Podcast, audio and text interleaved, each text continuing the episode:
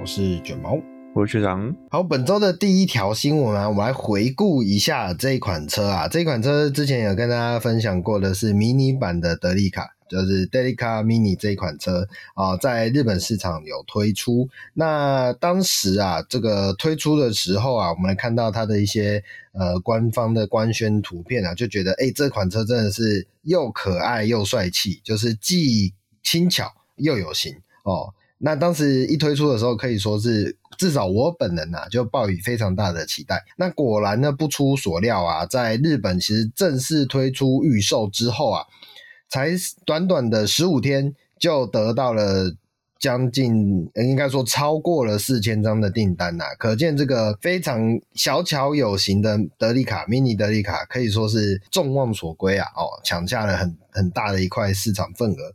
好，那这么一款可爱的车型呢？哦，它也有是在日本市场也有分这个二 WD 跟四 WD 的方式，所以这个四 WD 的这个版本啊，其实就还蛮适合说，比如说我们之前也在聊到呃一种轻型露营车的话啦，很适合做这种平台。那在日本其实也有这个呃米兹比许也是有跟一间这个叫做 Coleman 的。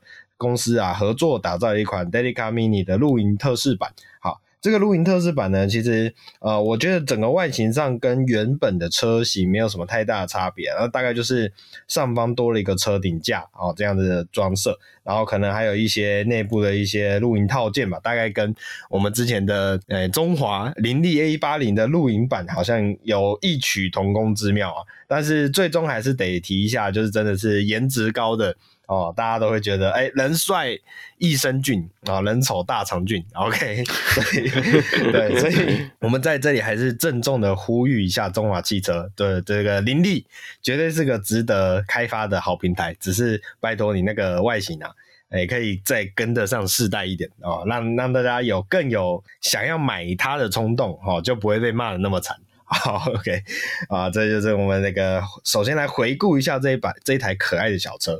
好，那说到了可爱的小车啊，我来下一条的新闻来聊一下。这个是呃，来自于中国市场的一台呃，也是一种小型 MPV 电动车啊。那它的外形啊，它的外形尺寸，其实我觉得就跟我们刚刚聊的，不管是 Mini 的利卡还是我们台湾的诶、这个林立 A 一八零啊，我觉得差不多。那只是它本身并不是一个货车定位的车款，它是一个小型 MPV。不过我觉得啊，即便是讲小型 MPV 都有点。有点怪啊，可能我我会习惯称它叫做微型 MPV，就它有点像是呃以前台湾市场会看到的 Solio 的那一种感觉。OK，好，那这款车的名字叫做呃卫奥汽车。OK，这个卫奥汽车这这是中国的新能源车厂啊，好，新能源品牌。那简单来讲，它是一台小型的电动车。那这一台电动车为什么我们会特别想要来提它呢？那是因为它的整个造型啊。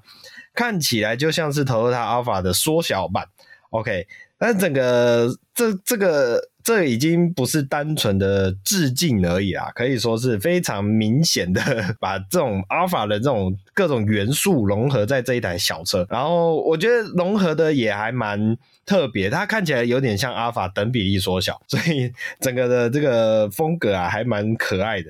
OK，哦，可爱之中带点大气，是内装呢？哦，内装就当然就没有办法了。内装其实它就是一个很普通的座椅，座椅等比例缩小。哦，这个如果是这样的话，那应该没有人会想要买 啊。内装其实就是看起来啦，我现在看起来就是很很一般的那个中国市场的乘用车哦，这么样的一个设定。好，那这一款车呢，使用的是五门四座，所以很不好意思，它的内装，呃，它没办法等比例缩小，所以它就把数量给拿掉了，所以它只有四个座椅的设定。好，整台车身的尺码，呃，整台车身的尺寸呢是三五一七一四九五一六六零啊，轴距大约是二四九五这么样的一个呃小巧的尺寸。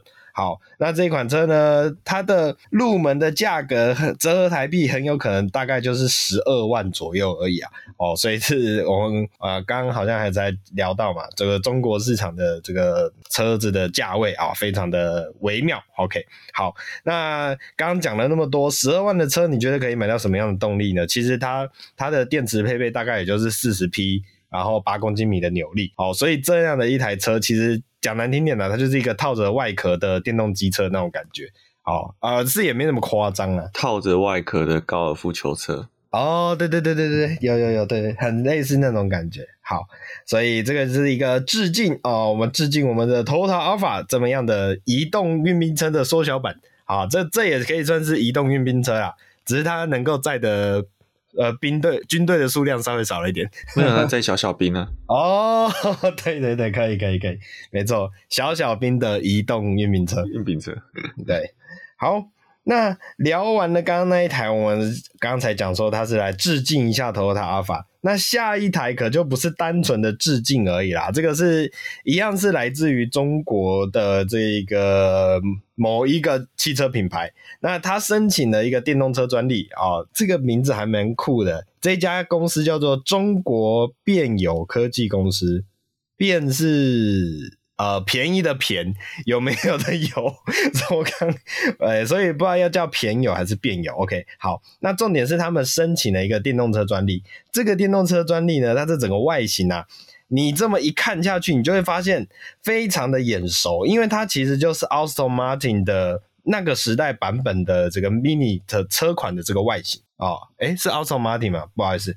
应该说是 Austin Mini 吧，应该这样子。对对，Austin Mini 啊，Austin Mini 哦，不好意思，好，它整个外形其实根本就是那个时期 Austin Mini 的这个造型一模模一样那样的 copy 过来，OK，所以你甚至分不出来，就是你你会觉得，至少我自己看到，我会觉得这根本就是那个年代的 Mini 啊，好，包含它的各个也也不要说各个尺寸啊，或是各个细节，这根本就是一模一样，OK。好，所以呢，这样子 BMW 其实看到以后也是非常的觉得傻眼呐，所以也有在这个大约是在呃七月的时候，去年七月的时候，这这他的这个知呃财产权不是财产权专利啊，外形专利大约是在五月哦，向中国的这个我们讲说知识产权局申请的，那七月的时候 BMW 就正式提告，那最近的判决结果是这一次的申请专利无效。哦，不过诶、欸，其实也很不意外啊，因为这看起来根本就是同一个东西啊。哦，所以就我们只能说，那个那个感觉就像是把一台 mini 丢到三 D 扫描器画出来的建模。哦。对对对对对，很有那种感觉，对啊。所以就非常扫过扫一圈立体的，然后它就可以建模嘛。现在有做很多这种工具。对对对对。因为你就就导致说，连那个门的比例、门把都长得一模一样啊！对啊，对啊，啊连那个侧方向灯都一模一样啊！没错，好歹换个位置嘛。对对对，没错。呃，就是所以是可以说是这个呃手法非常的粗糙啊。对啊，我怕这个不知道会不会有人跳出来说是非可以这样颠倒吗？啊，好了，所以总而言之就是啊、呃，对面的一些呃秀下限的手法啊，真的是没有极限。好，那我们只能说好险哦，好险还是他的判决结果是可接受的。好，所以这跟大家分享一下这个惨遭致敬的 B N W Mini 啊。OK，好，哎、其实也不能叫 B N W Mini，好了，他被他买下来了。OK，好，OK，好，那下一条新闻呢，我们来聊一个蛮可爱的东西，那就是大家如果熟悉 Kicks 的话，它是来自于这个 Nissan 所推出的一款呃小型都会修旅车。好，那这一款 Kicks 呢？呃，可能可能大家可以想象一下，Kicks 之前有跟谁联名过？我记得好像有跟呃蝙蝠侠哦推出一个哦，对，好像有，嗯、对，对对，特仕版嘛，对对对，贴贴纸，贴贴纸特仕版，对对对对。好，那最近呢这一款 Kicks 啊，好像是在日本吧？我看一下哦，哦，对，在日本呢跟 New Balance 合作推出了一款叫做 Nissan Kicks。啊，三二七 Edition 哦，这么样的一款车款。好，那这一款车款呢，它有什么特别的？我们刚刚讲到的是 New Balance 嘛，那 New Balance 其实熟悉的听众朋友应该都知道，它是一个出鞋子的呃公司。哦，我刚才讲讲出鞋子的鞋子公司。OK，好，简单来讲，它是一个运动鞋品牌。好，那这一款特仕版的 Kicks 呢，它做了什么事情呢？它把这个呃这一款鞋子的整个外形啊，哦。复制，然后贴到了这整台 Kicks 的车身上面，甚至是连那个有点像是反皮的那种纹路啊，都完全重现在整台车上面。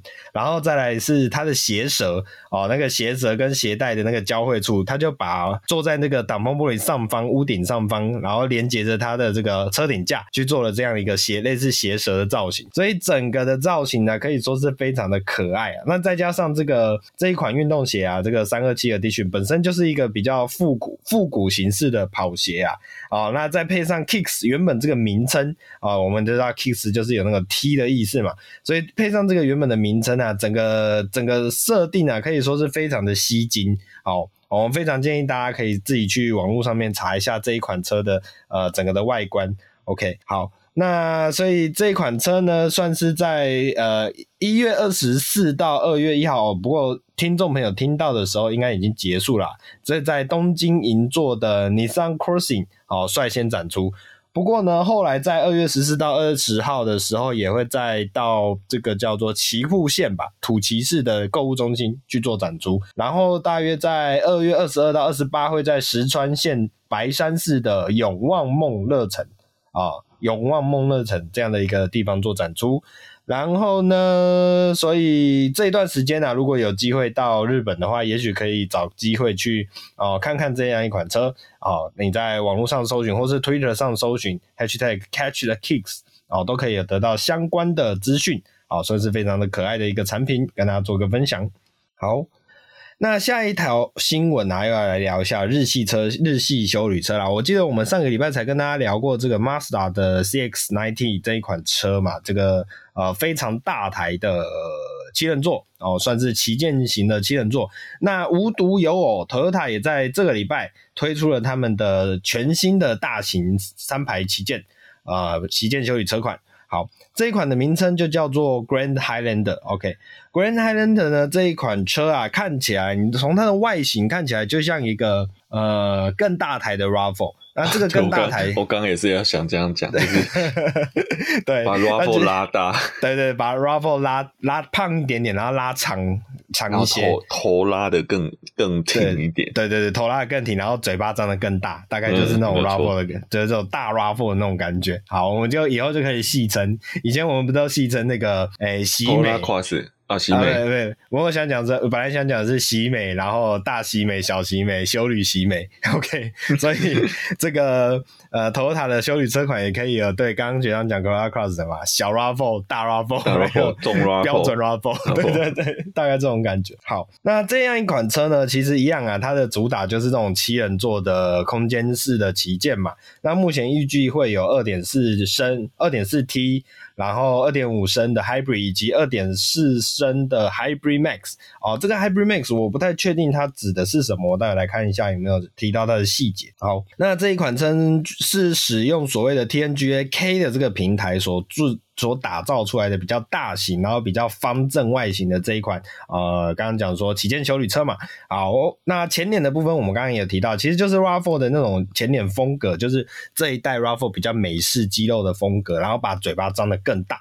OK，那我自己觉得跟 Raffle 相比是，呃呃，粗细节感觉得有变少一点点。我不确定是不是因为这种大型车本来就不适合做太复杂的视觉细细节。呃，我应该说是这个车的价格定位。哦，价格定位。我认为它这个车在美国应该卖下来台币可能在一百万出头。哦，我说美金的价钱，不不是台湾进来的价钱。是是是，没错，大概是三万五千块美金左右的价位。那你这样就没有办法塞太精致了。呃，了解了解，就是它还是有一定的市场的定位的诉求考量在里面。对对，而且你刚刚讲说它那个 Hybrid Max，Hybrid Max 那个有没有这个 Max 差在它多了一颗马达？哦，是是是，就 Hybrid 就是一样油电混合嘛。嗯，那它一般我们油电混合是搭一颗马达，嗯、要么是前油后电。或者或者是说它这个呃马达是结合变速箱系统一起的，是。但是这个 Hybrid Max 是它有前后都有一颗马达，嗯嗯嗯，是，所以就就这个成本就在这里了。嗯嗯嗯，是是是，好。那内装的部分呢，看起来就是还蛮标准的这种丰田式的内装啊，就是呃整体的铺陈跟布局没有什么太特殊的点，但是你会觉得它还是在一定程度上去维持那种比较丰田那种稳重啊、然后嗯。都各方面都很平均的那种视觉风格哦，在里面好。不过呢，一样配上了这个十二点三寸的双荧幕哦，这双荧幕指的是你的数位仪表板以及中央萤幕都是这种大小哦，算是我觉得算是对得上这台车的大呃车格跟定位啦。那另外当然也支援了 Apple CarPlay 啊，或是 Android Auto 啊，甚至还有所谓的 OTA 更新功能。OK，然后另外哦。顶规车型会有所谓的 JBL 的音响的搭载以及全景天窗，还有第二排通风加热座椅这些哦，提升整整体车子内的舒适感的这样的功能在里面。好，那预计会有二三三的八人座版本以及二二三的七人座版本。那七人座版本当然就是应该是想象上就是比较偏向那个更舒适一点，因为这种车格大小。OK，好，那有一个重点哦哦，就是诶、第二排。啊、呃，有前后座椅的滑移功能，然后还有附上一些 USB 充电啊、置物空间啊，重点是有冷气出风口啊。最近后排冷气出风口这话题，哎、欸，不行，哦、这已经到第三排了，后面还没有冷气出风口会很惨，好不好？哦，也是啦，对啦，对啦，这这一，我只是想要硬要跟一下这个话题，而且而且这么这么大的车内空间，你要是。连第三排都要靠最前面的吹，跟你讲，最前面会冷死。哦，真的，真的，你后面的不热死，前面的先冷死。对对对对，没错，因为你光是那个气流要流到后面，可能就要，可能你开到目的地了，冷气还没吹到第三排。OK，好，那。造型啊，这刚刚讲到的前脸造型跟这个动力配置还有内装嘛，外观的部分我简单提一下好了啊、这一台的外观的车身曲线啊，我觉得是比较偏向传统的方正车型。那跟我们上礼拜在聊 CX-90 的时候，我觉得比起 CX-90 有更呃更顺眼一点。我觉得 CX-90 当时有一点呃硬要把整个外形拉的整个拉的比较。宽大的同时，各个线条又做的比较圆润，所以会有一点稍稍有那么一点不是这么合，会有一点违和感啊。那这一款这一款 Grand Highlander 看起来就比较像那种传统的呃 SUV，然后比较硬一点的风格，所以我觉得自我自己觉得啊，比较稍微的呃合适一些些。那当然这就看每个每一家车厂的设计风格取向不太一样，那就是看大家怎么去做选择。好，那接下来，呃，就在带下一个新闻之前，其实顺便来，呃，插一下，呃，一样是 Toyota 的新闻，就是最近有一条新闻是提说 Toyota 的这个叫做 Century 是不是？呃，旗顶级旗舰车款 Century，然后我们之前在聊 Crown 的时候，Crown 其实算是比较旗舰型的轿车，可是。最顶级、最顶级的应该是 Century 这个名字。Century 这个名字之前好像都是比较用在像是天皇座车啊，或者是一些比较高规、更高规的这种产品上面。那重点是 Century 这个品、这个车系呢，最近有传出即将要打造出休旅车款。那它对标的。对标的这个竞争对手大概会像是 Kulin 啊这种，或是之前好像有聊过 Rise Rise 这种比较偏向呃豪华顶级豪华品牌的呃修理车的车格的设定，好，这算是一个呃额外的小资讯，因为现在的资讯还不多啦，我们就没有特别当一体来特别跟大家聊，但是就是跟大家分享一下，因为都聊到了 Toyota 的修旅车嘛，好。那就是哦，我们之前有讲过这个，诶、即便是豪华品牌，修旅车还是非常的香啊，那个销量非常的惊人。OK，所以大家都想要跳进来做修旅车，呃，不意外，跟大家分享一下。好，下一条新闻呢、啊，我们来聊一下，呃，这个是这应该算是上礼拜的新闻了，但是因为上礼拜的篇幅有限，然后我们就没有有没有这个机会可以跟大家聊到，那就是奥迪推出的这个新的 Concept Car，奥迪 Active Sphere Concept。哦，这一款车，那之前其实有，诶，奥迪推之前推出了一系列的新世代的概念车啊，啊，几乎我记得是没错的话，几乎都是用 Sphere 这样的一个词去做连接，对，那就是那四台。那这一次是，呃，学长要帮我们补充一下是哪四台吗？还是？呃，其实老实说，我有点忘了。OK，对对，你刚你刚刚是想跟我们补充什么？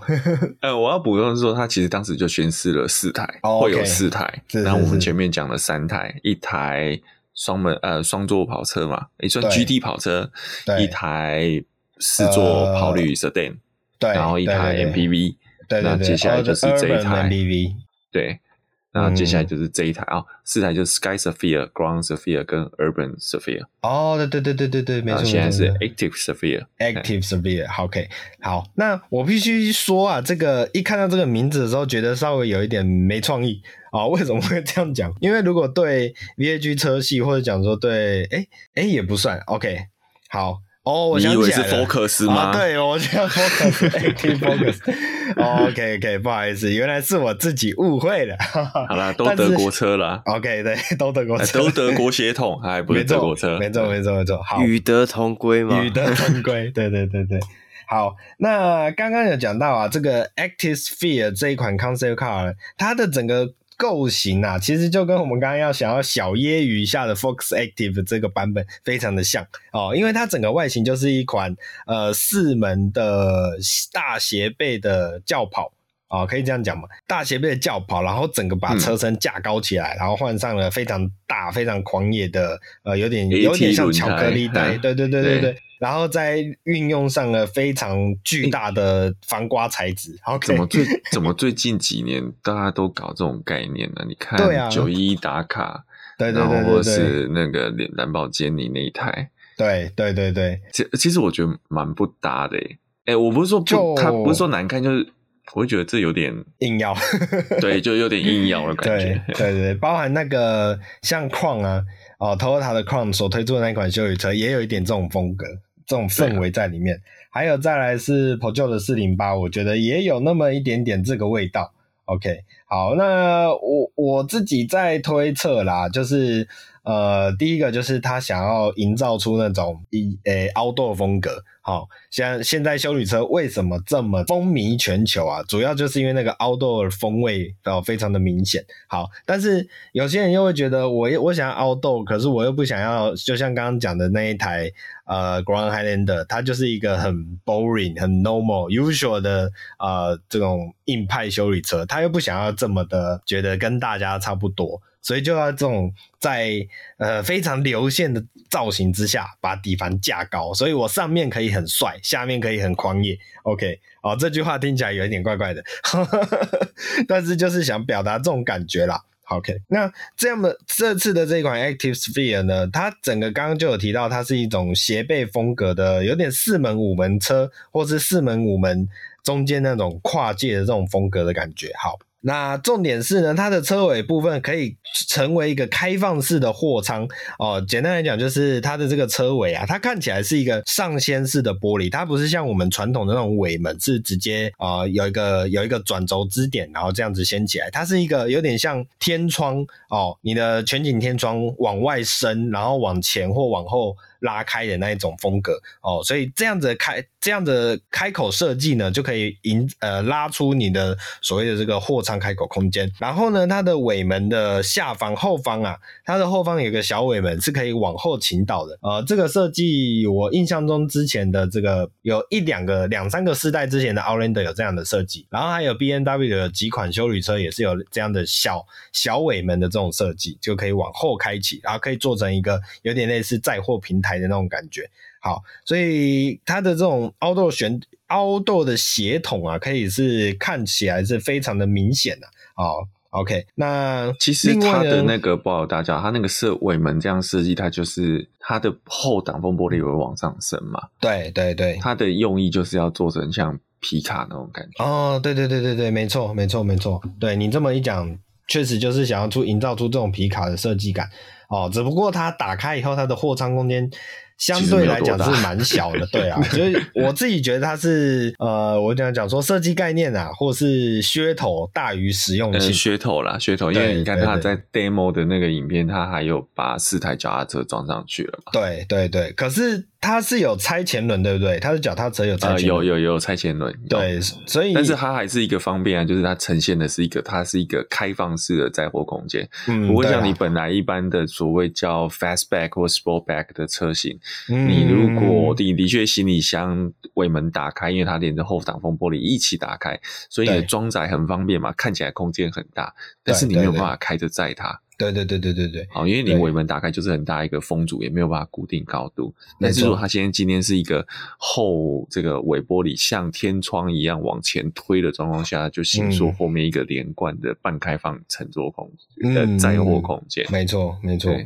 对我我我想到有一个东西非常适合让这一台车来载，那就是这个我们讲说呃西方人士嘛。呃，过圣诞节的时候啊，都会想要去买一棵属于自己的圣诞树嘛。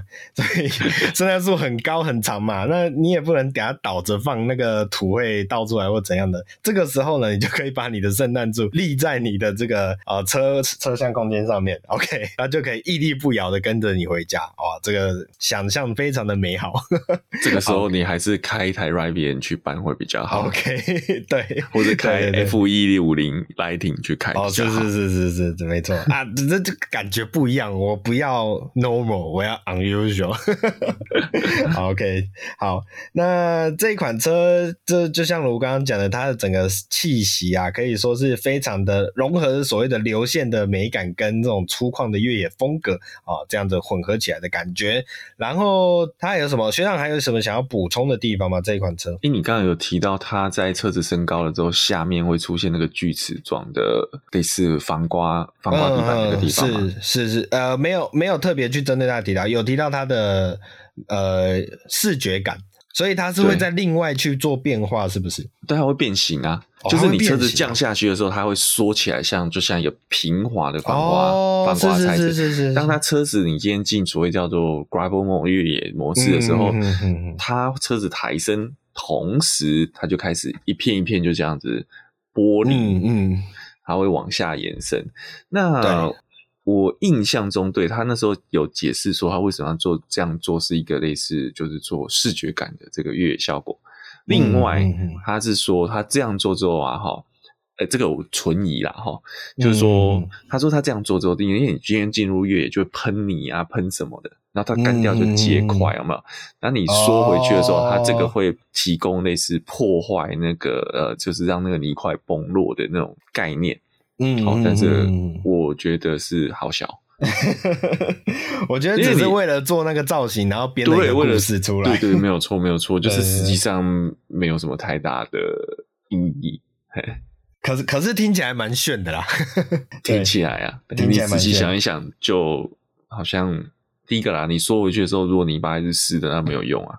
哦，对对对对，除非它有很好的防尘防水的结构在里面。那那那那你也不需要，你就真的像是镀膜，有没有？嗯，你那个漆面材料用特殊的，让泥巴粘不住，嗯，那么还比较有效果。是是是是，我我觉得他只是想要同时保持低车姿姿低车态呃低车姿态的时候的那种流线性。然后又想要再保留这个抬起来以后那个越野的感觉要出来，所以最终都是造型取向。对，然后还有这台车，我觉得它内装就是准四座，它不是我们那种二加三的，嗯，它就是那个座椅看起来也没有没有没有五座的可能了，然后就是独立座椅。对，然后它又号称说这是四张 AR 虚拟座舱，所以还附四个 AR 眼镜。哦，呵呵呵，那这个 AR 就变成是说，呃，跟我们前面在做 Ground Sphere 或是 Active Sphere，呃，不是，sorry Ground Sphere 或是 Air Sphere 在讲的时候的那种座舱概念又不太一样了。嗯，前面那个比较，前面那个展现的是说，它还是投影在前面的荧幕上，是，然后它可以透过你的手辨识你的手的姿态，它去做一些操作。那这个我觉得更进一步的，就变成你当你戴上眼镜之后，它就像。算我们看很多那种科幻电影里面的那种抬头显示器，就显示在你前面的空间，画、嗯、面显示在你前面的空间，这样。是是，是。呃，不过这个我觉得这个也是炫呐、啊，欸、对，嗯，目前还没有实质用途，对吧？可能是利用这一款概念车去尝试去破坏一些未来的想象啊。那最终导入实车上会有什么样的呃作为，或是有什么样的应用啊？就要再看后面的发展状况。好，那。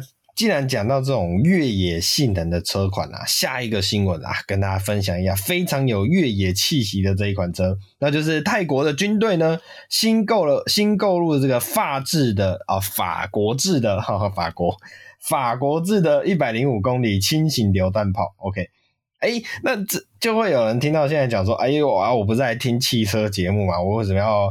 听这个一百零五 公里轻型榴弹炮呢？那是因为哎、我们的挑选的新闻一定是有车点的。那是因为呢，泰国军队购入这样的一个轻型榴弹炮，它要有这个拖引车嘛，拖曳车。它的拖曳车的选择，居然是使用要价近两百七十万的 Land Rover 豪华越野车款。OK，那其实这个。豪华越野车款，其实我仔细定睛一看呢、啊，其实就是 Defender 啦，就是 Land Rover 的 Defender 这么一款车。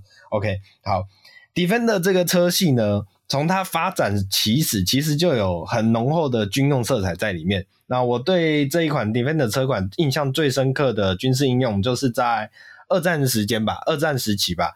当时的 SAS 的这个英国的特种部队，就是使用了改造版本的 Defender 作为他们的在沙漠上面城池的载具。OK，那这一代的 Defender 呢，刚推出的时候啊，虽然它整个的外形可以说是完美的复刻，呃，当时的旧款的 Defender 的这个同时呢，又结合了一些现代的设计元素在上面，但我还真的没有想象过。这一代的 Defender 拿来当做军车会是什么样的感觉？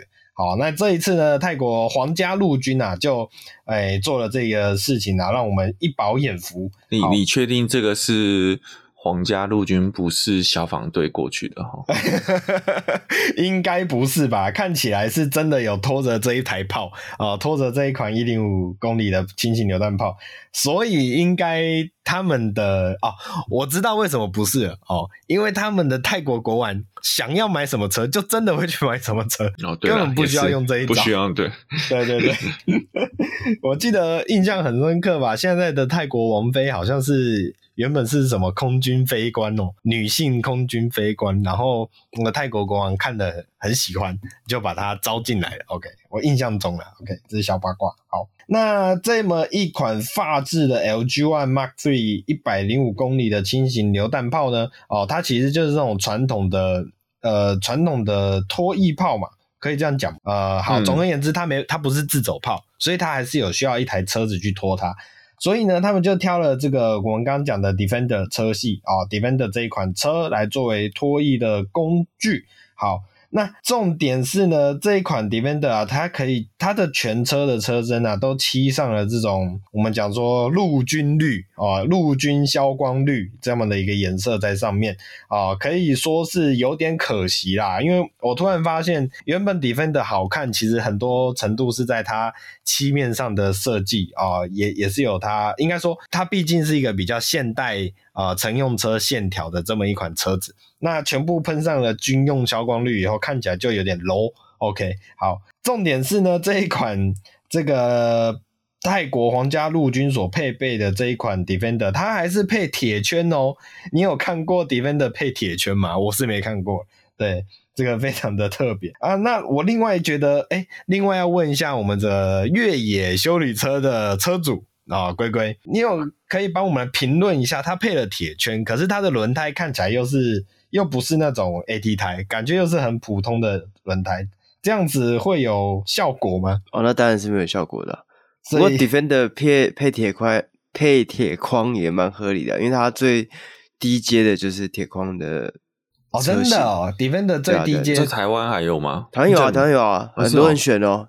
哎、欸，我不确定台湾的铁框是不是要选的，搞不好是要另外选配的。但铁框这个配备在 Defender 上面非常常见。OK，, okay. 因为其实就是好看嘛，越野车搭铁框就是好看。好看吗？还是是因为它把它烤的绿绿的，所以看起来不好看？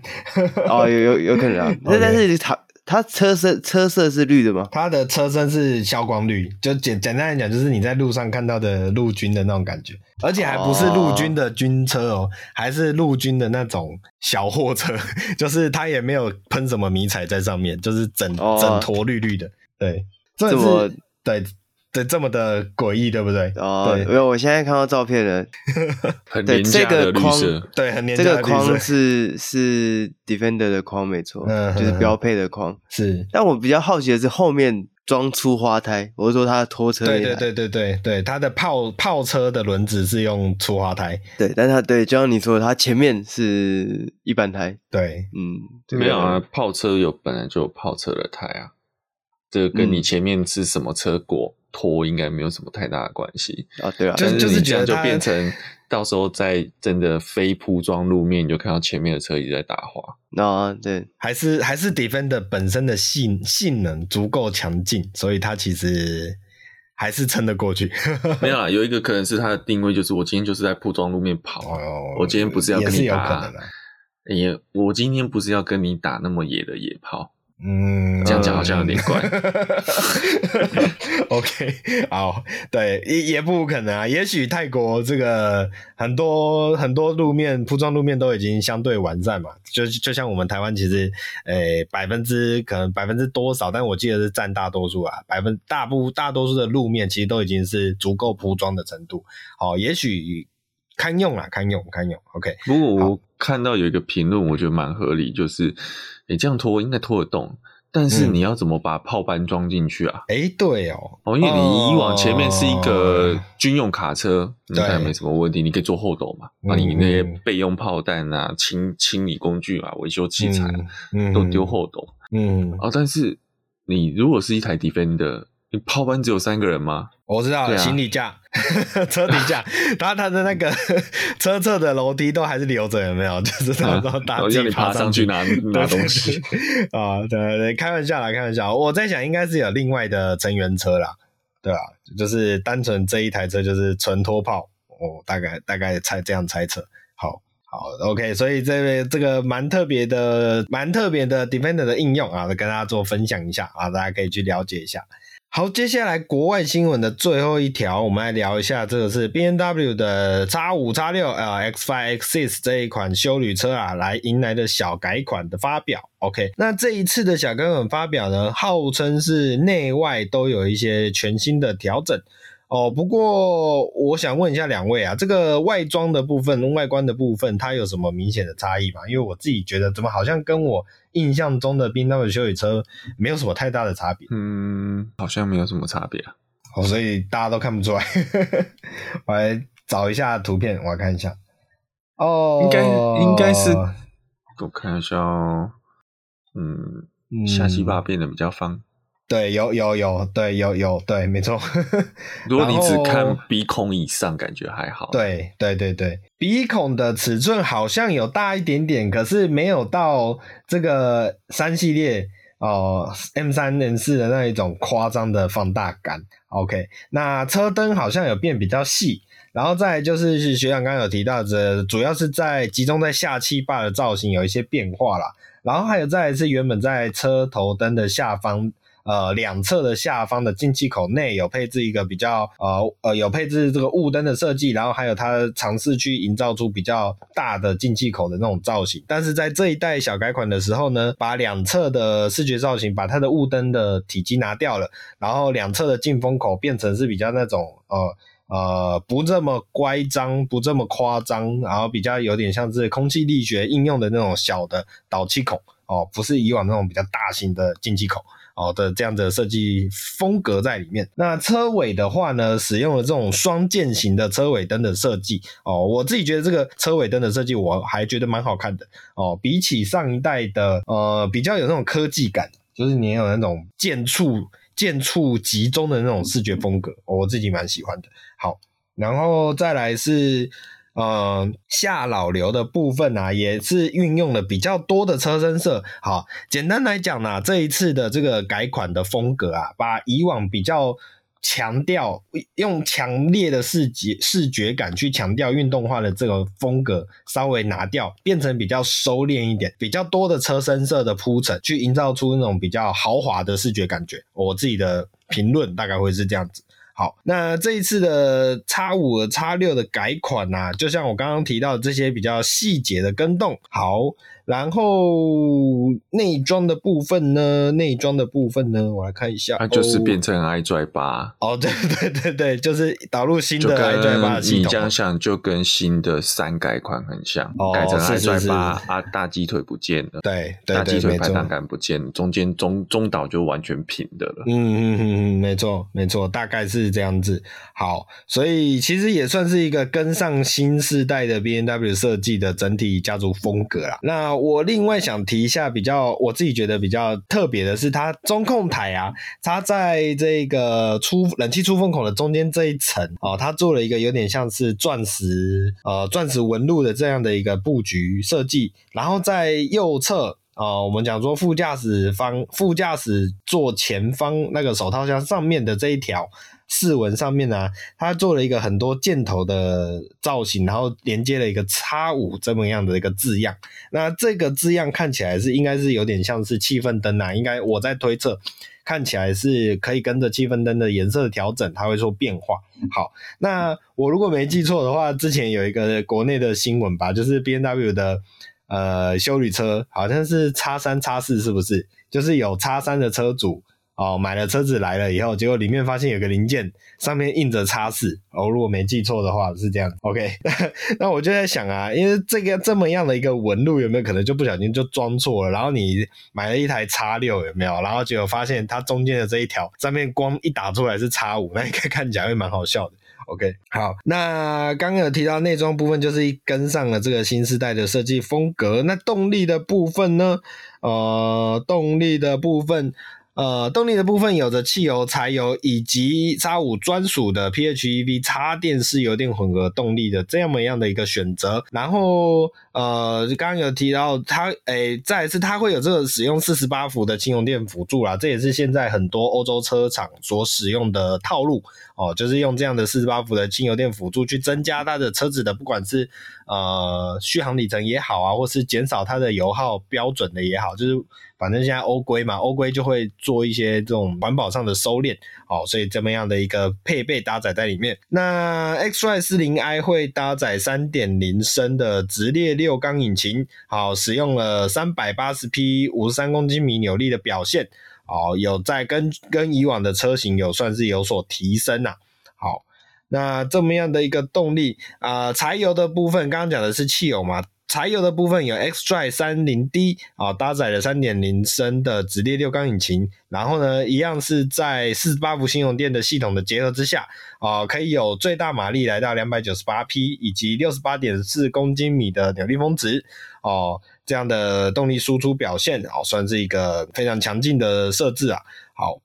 那最令人引人注目的就是这个 M 挂着 M 的这 M 字的这个 M60i 系统啊，使用的是四点四升的 V8 引擎啊，最大马力五百三十匹，然后还有七十六点五公斤米的峰值扭力，好，这样子的设定啊，就算是不能给这个挂着这个 M 标丢脸啊，哦，所以是可以做一些选择。好，所以这么样的一个小改款的 X5 跟 X6 啊，哦，目前台湾市场的部分很有可能在第三季就有机会导入。啊，那这到时候就来看，呃，再请龟龟来帮我们、呃，持续追踪，到时候在国内市场的反应。OK，啊，我我记得 B N W 最近在新车的引进上面，好像还也也是蛮快的嘛，我记得台湾的范德。对啊，对对对，没错，对对，所以。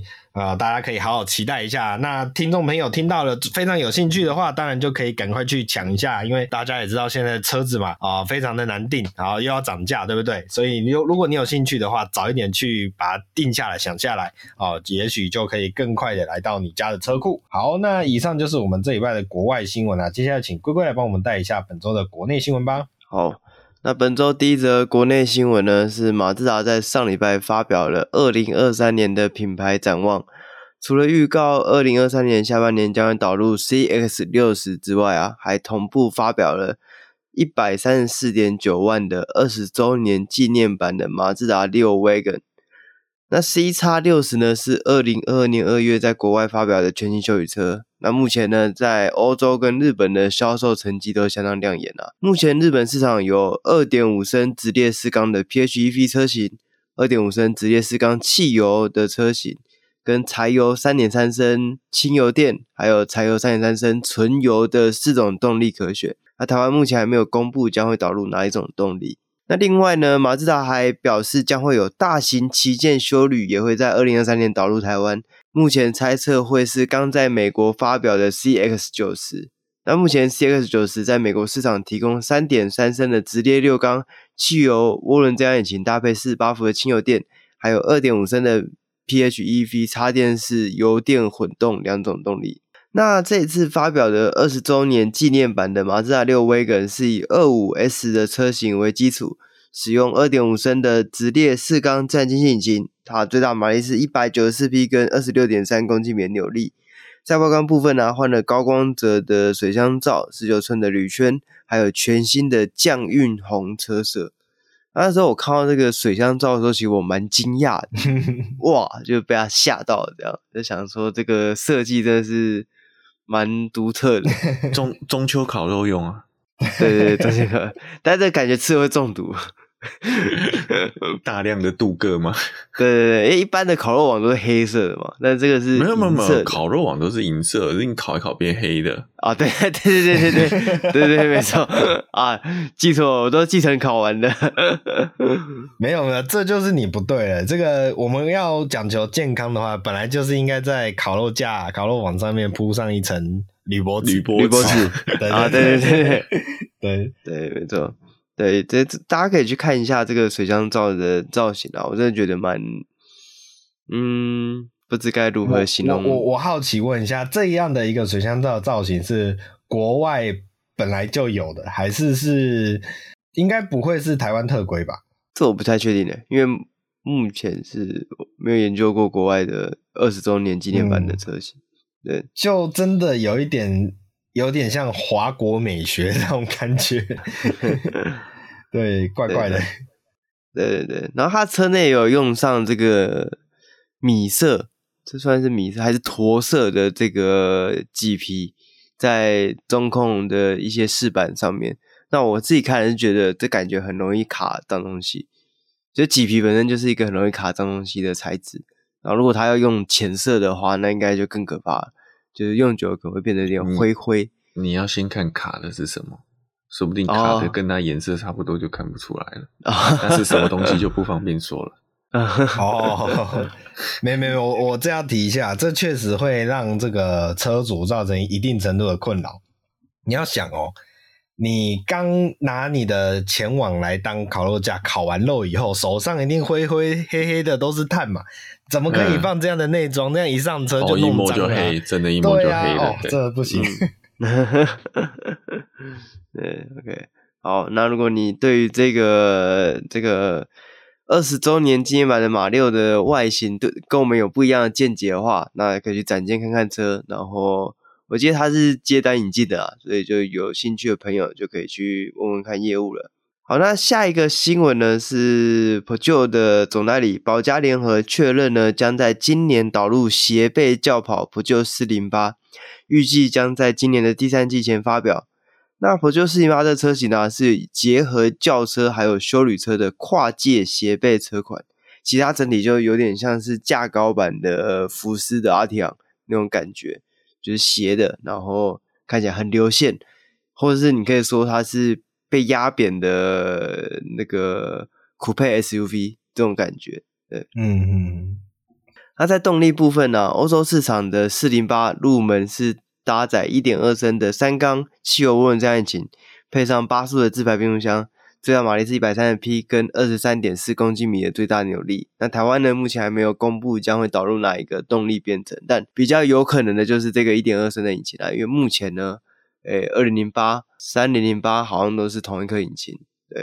对，那两位会期待这款车吗？嗯，看造型真的是很炫。嗯，我我期待这款车，但我对它的销售状况不期不待。对，诶，我必须要提一下啊，这个国外新闻诶有一条有一点小漏掉，但是没关系。但是我只是想再重复提一下说，呃，Peugeot 二零八是去年二零二二年欧洲最热卖的车款，它甚至把 Golf 踹下了十五次连霸的大位，所以你就可以知道，Peugeot 这个品牌其实在欧洲它是有一定程度的呃信心度的。我们这样讲好了，那嗯呃这么样一个非常不错的欧系品牌，但是在台湾却总是你你一直会觉得你，你想要你想要抽什么？我没有，我只是想说，我觉得 我觉得很可惜啦，就是原厂的呃商业。模式实在不是很 OK。对，台湾有很应该说有很多欧洲品牌到台湾来都不，水土不服。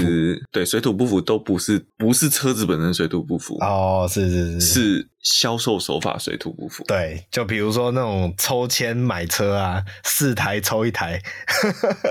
对啊，有有点可惜，有点可惜。那我们就期待他吧，期待他来台湾到底要卖几台？是四台、五台，还是卖十台之类的？这样。那下一个新闻呢？是近期啊，福特六合发出了对二零二零年六月至二零二一年五月所生产的酷卡车型发布安全性召回通知，指出啊，如果车主将后行李箱横杆取下的话。装载货物如果超过第二排座椅的椅背高度，在紧急刹车情况下，货物移动会造成呃乘客的受伤，甚至违反道路交通安全规则的疑虑。对此啊，福特六和针对受到影响的一万六千台酷卡车主实施免费的召回改正活动，针对该生产区间的酷卡车主提供免费检查后车厢横杆的服务。若已被拆除，则由顾客携带原配装的横杆，经由经销商将为车主进行安装，恢复第二排座椅原始出厂设定。这样对，那 这个新闻其实 还蛮有趣，我觉得蛮多值得讨论的这个空间。你觉得我们剩下的时间讲得完吗？可以，一报这个我就觉得，嗯，等一下，等一下，我们今天是要超时播出喽。但但我但我觉得可以简要的提一下啦，就是、嗯、呃，酷卡之前不是才发表了明纳雷这样一个顶规版本嘛？那当时一推出，很大的一个重点就是明纳雷这个版本居然是使用所谓的客车认证哦。那米纳雷一推出之后，过没有多久就发生了这个所谓的安全性的召回，所以呢，很多人就在臆测米纳雷这个车型其实就是已经意识到，呃，我们的政府啊，或者是我们的，诶、那个是哪一个单位管的？我有点想不起来，交通部管的吗？好，反正不管了，就是政府要抓严这件事情的，就是所谓的客货车，呃，后车铁杆的这个问题。OK，那这个问题其实也老问题了啦，就是自从我记得印象很深刻，在 Escape 时代就有这么样的所谓的客货车的铁杆，那。早期啊，你如果去展间看修理车啊，当时的业务都会有这种手法跟你说，哎、你有没有觉得，哎、这个座椅好像怪怪的，呃，座椅的空间好像怪怪的，或者是呃，这个车厢里面的这个铁杆看起来很丑，但是他的业务都会跟你说，这个没关系哦，等到车子出厂以后。哦，我们可以想办法把这个铁杆拆下也好，或是你的座椅角度可以再调整到对的位置也好。OK，这就是一个当时啊，呃，我们讲说，呃，各各家品牌想要利用的这样的一个客货车的税务的优势，去达到他们的一些利润所做的一些手法。好，那其实这也是很明显摆明的就是一个违法的做法，大家也都知道啦。那只是就是钻漏洞的方式。所以最近这个收严的这个事情啊，嗯、其实啊，呃，政府说要收严的这个风声啊，大概两年前开始就已经在业界一直在传，所以呃，我自己觉得不太意外啦。OK，第一是不意外，第二是。呃，只是用召回这样的一个名义做这件事情，我觉得有点神奇。对，对啊，通常你如果这样，就是涉及到两个部分。第一是，嗯、如果你今天这个杆子本来就装了，那是车主自己把它拆下来，对，那这是车主的事情，对不对？对，对，他自己没有能力把它装回去嘛？既然他可以拆下来的话，好，这是第一个。嗯、那再就是，你今天原如果原厂要帮你召回，那代表车主可能当时没有这个能力可以做这个事情。那所以是原厂帮你拆下来的吗？那这样我原厂自己变更认证车型，不就原厂执法犯法？我说，如果今天这个东西是交给交车给车主，然后在原厂厂内，嗯，由原厂的技师帮你拆下来的话，那这样不就是一个原厂代？没有没有没有，我已经想好了，嗯、应该是交车的时候业务私自帮车主拆下，这全属业务个人行为。行为然后对，但是业务已经离离职了。对，这个就跟本公司无关，这样的，这是这个业务跟客人自己的行，这个反正自己的作为就对了。对对对，啊、这个太熟悉了，太熟悉了。官方稿都写好了，有没有？这个我这个文稿应该在 Chat GPT 里面应该可以找得到。对。可是我刚刚就想到一个问题，就是说这个召回啊，它的理由是，当你行李放过超过那个后椅背的高度的时候，它急刹车会往前倒，对不对？那就会可能伤及后座乘客。对。嗯，今天客车车型也一样的问题啊。嗯，对。对对啊，其实先辈车有这样的问题。对，你所有行所有行李可以往上堆的都有这个问题啊。嗯，我突然觉得这个理由好像有点瞎。所以一样，你刚刚讲说米纳雷的车型是客车，对不对？我一样有这个问题啊。对，那不是这样讲，就是。这样讲不是就打脸，欸、就说米拉雷更不安全吗？没，应该说你的用途不是客货车，政府就认为你不会拿它来载货。对对 对，不是啊，我不会拿来载货，后期你箱还是会放东西啊，我有可能越放越多啊，我不是货物啊，对不对？呃，嗯，应该反过来说，呃，因为你如果一般的客车啊，通常你的椅背后面会有一个帐板，这个帐板会分隔，大概是在你头枕以下的空间。好，这是其一。其二是因为客货车，就像龟龟刚刚讲的啦，客货车当时为什么要有这么样的一个设定，就是因为政府想要推动那个年代的时空背景是这样，政府想要推动这种所谓的中小企业啊，或者是呃这种呃比较小型的商业模式的这样的一个行为，所以就会等于变相的去鼓励大家从事商业活动。那什么叫做从事商业活动？就是比如说自己做一些小生意啊，你可以成为自己的淘 gay 那种感觉。所以客货车其实是在这么样的一个背景之下所衍生出来的这么样的一个税制或产品哦，大概是这种感觉。所以它最一开始的初衷，那个铁杆的初衷，确实真的是。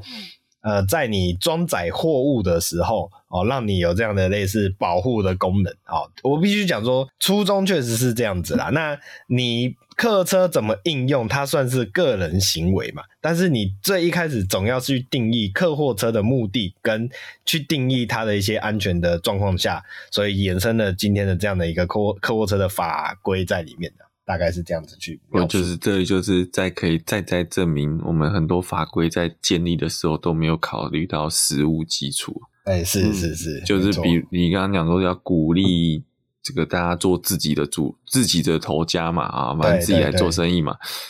你要把车价反映出来啊，对不对？他你今天从客车改成客货车，没有便宜很多啊，甚至还比小发财车还贵。哦，对，嗯、那就有点奇怪了。对，反正我的意思说，就是很多综合因素下来的产生的产物了。因因为后来真的当做客货车卖的车，本来就不是货车。对啊，它变成车厂变相的一种，就是刚前面就讲了，利润的方式，对，没有错，对对对，它用从税务上的基础去获取更多的利润。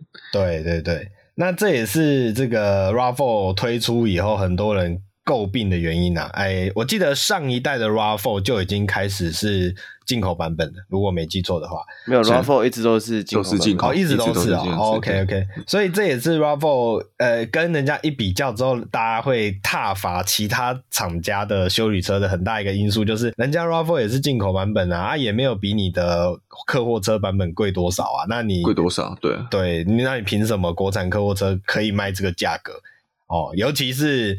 CRV 啊，可以说是不断的在刷新它的 总价值啊，啊这个也是也是一绝啊，对啊。OK，好，那讲完这个新闻呢，如果你是这个可遗憾的酷卡车主，前酷卡车主，就之前的车型的这些酷卡车主，就乖乖的把你的横杆装装上，对，不然到时候可能台湾会诶也会有出现一些像是什么客货车横杆大执法之类的这种 状况发生啊，大家就要小心啦！你车上就要放两只横杆，不然你就会被 开罚，要回去验车这样。你你最好还挂上面挂两个衣架，有没有证明你平常就是有在用这些？你有在用。好。